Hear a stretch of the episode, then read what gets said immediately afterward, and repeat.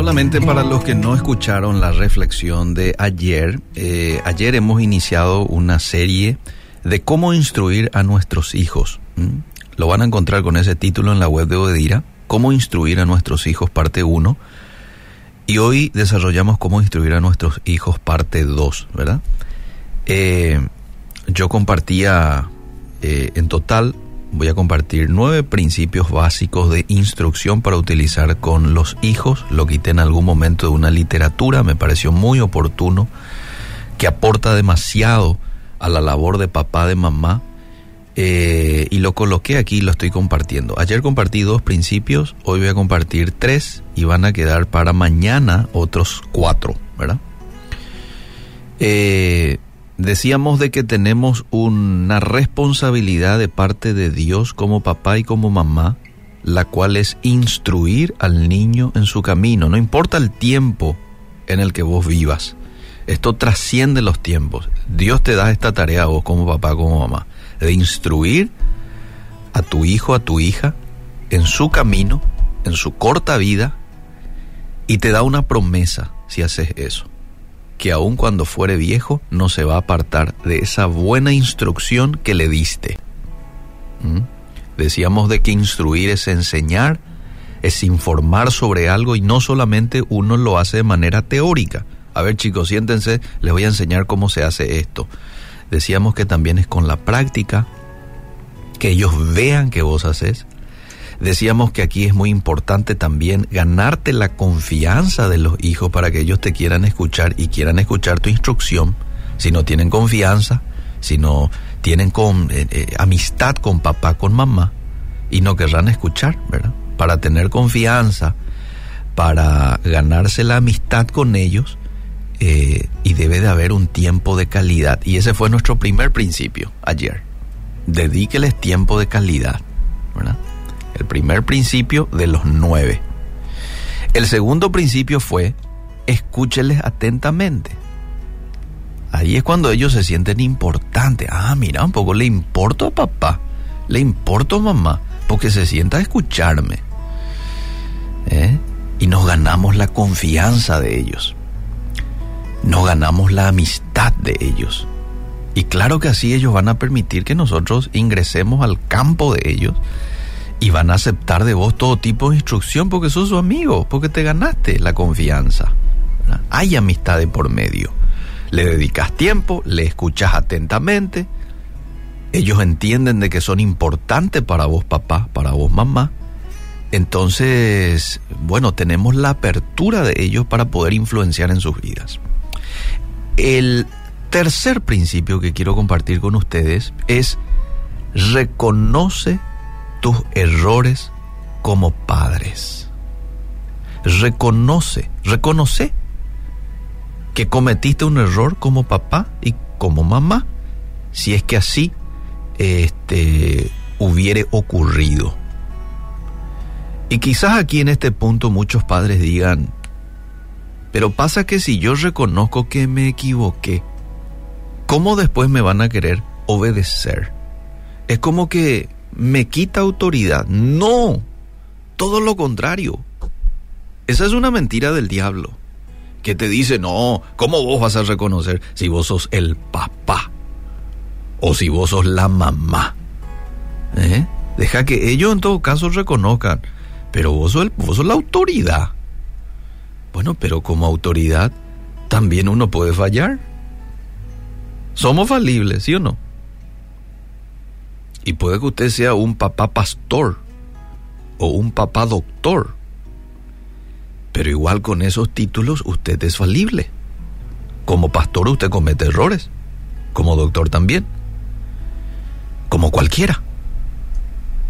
Y cuando nosotros somos capaces de reconocer eso con nuestros hijos, entonces ellos ven a un papá, a una mamá humilde y eso rompe cualquier barrera que se pueda crear entre padre e hijos. Y ellos dicen, ah, mira un poco, ellos son como yo. Así como yo cometo errores, ellos también cometen errores. Y la próxima que tus hijos están envueltos en un error, no van a dudar en comentártelo. Porque vos también reconoces que cometes errores. Y aquí hay un principio muy, muy bueno que ahora nomás me viene a la mente que tiene que ver con el principio de la humildad. Dios en su palabra dice de que Él da gracia a los humildes, pero resiste a los soberbios. El reconocer tus errores delante de tus hijos es un acto de humildad. Y eso le gusta a Dios. ¿eh? Y Él da gracia a los humildes. Le gusta que seamos humildes. Él nos pide que seamos humildes. Y este es un acto de humildad. Reconocer tus errores. Fallamos a veces. Le hablamos mal. Perdemos la paciencia y puede que le gritemos. O le castiguemos en un lugar inadecuado. Con un espíritu inadecuado. Enfrente de otras personas. Entonces eso tenemos que pedirles disculpas, perdón por haber actuado de esa manera. Este es el tercer principio. Vamos con el cuarto. Discipline, muy parecido. Discipline a sus hijos motivados por el deseo de protegerlos, es decir, con una buena actitud. Disciplinale porque la disciplina es bíblica. Hoy hay muchas corrientes que dicen, no, que la disciplina, eh, el castigo físico les va a hacer mal, les va a traumar, etcétera, etcétera, etcétera, ¿verdad? Pero una disciplina con un espíritu correcto, motivado por el deseo de protección, de corrección, de restauración al hijo, esto es sumamente beneficioso. Y hay varios pasajes en la Biblia que van a eh, argumentar esto, o sea, que van a sostener este argumento principalmente en el libro de Proverbios.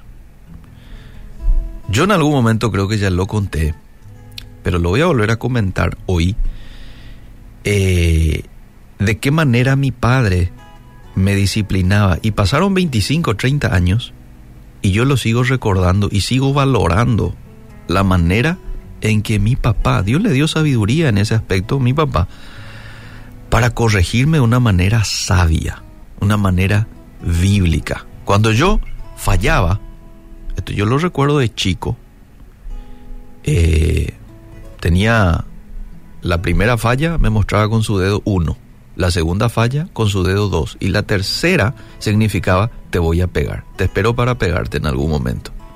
La tercera. Yo sabía muy bien.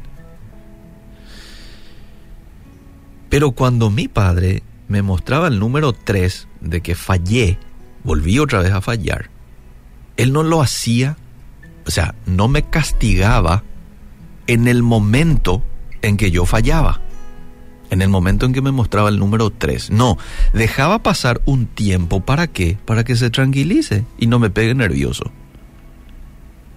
Entonces dejaba pasar uno, dos, tres días a veces. Y luego me decía, te espero en la pieza. Yo ya sabía para qué me esperaba en la pieza. Me leí algunos versículos de proverbios referentes a la disciplina, eh, que dicho sea de paso hasta el día de hoy lo recuerdo, por más que no prestaba atención en ese momento, estaba mirando nomás ya con qué me iba a, a castigar. Y luego decía, en el nombre de Jesús, y me pegaba. Esa es una disciplina con el fin de proteger a tus hijos. Esa es una disciplina con una actitud correcta. No esa que lo hacemos enfrente de la gente o esa que lo hacemos ahí enfrente de sus amigos. No, no, no, no, no, ese no es el lugar correcto. Ni hacerlo con nervios, porque ahí pegamos de más muchas veces. No, hay que hacerlo, pero con el espíritu tranquilo, porque ese pues tiene que ser nuestro, eh, nuestro deseo, protegerlo, corrección, restauración, espíritu correcto. Y voy al siguiente, número 5, el tiempo ya se me fue, el, el principio número 5, con eso me quedo. Motívales a ser lo mejor que puedan ser.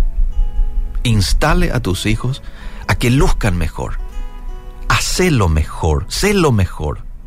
Créales una sed por ser mejores, por marcar la diferencia, decirles que ellos están para hacer historia y no para ser uno más del montón.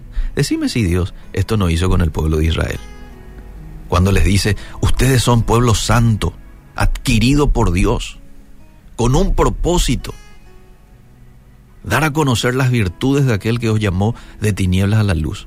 Constantemente Dios le decía al pueblo de Israel, no hagan nada como hacen los demás pueblos, porque ustedes son distintos, ustedes son diferentes. No se metan con sus mujeres, no adoren a sus dioses. Ustedes son mi nación, mis hijos.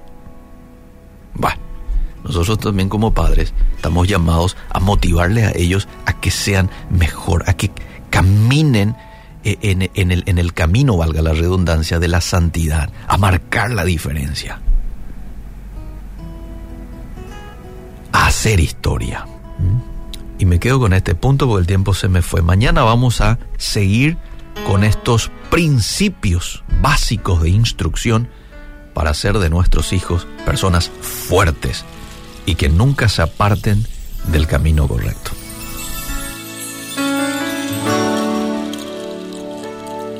¿Quién irá abriendo caminos, forjando mejores destinos? Pautas de amor para la humanidad. ¿Quién dirá? Asumo ese rey, me entrego completo y me uno a la causa de Dios que cambia el corazón. ¿Quién irá a esos hombres tan desesperados? ¿Quién irá a esos matrimonios?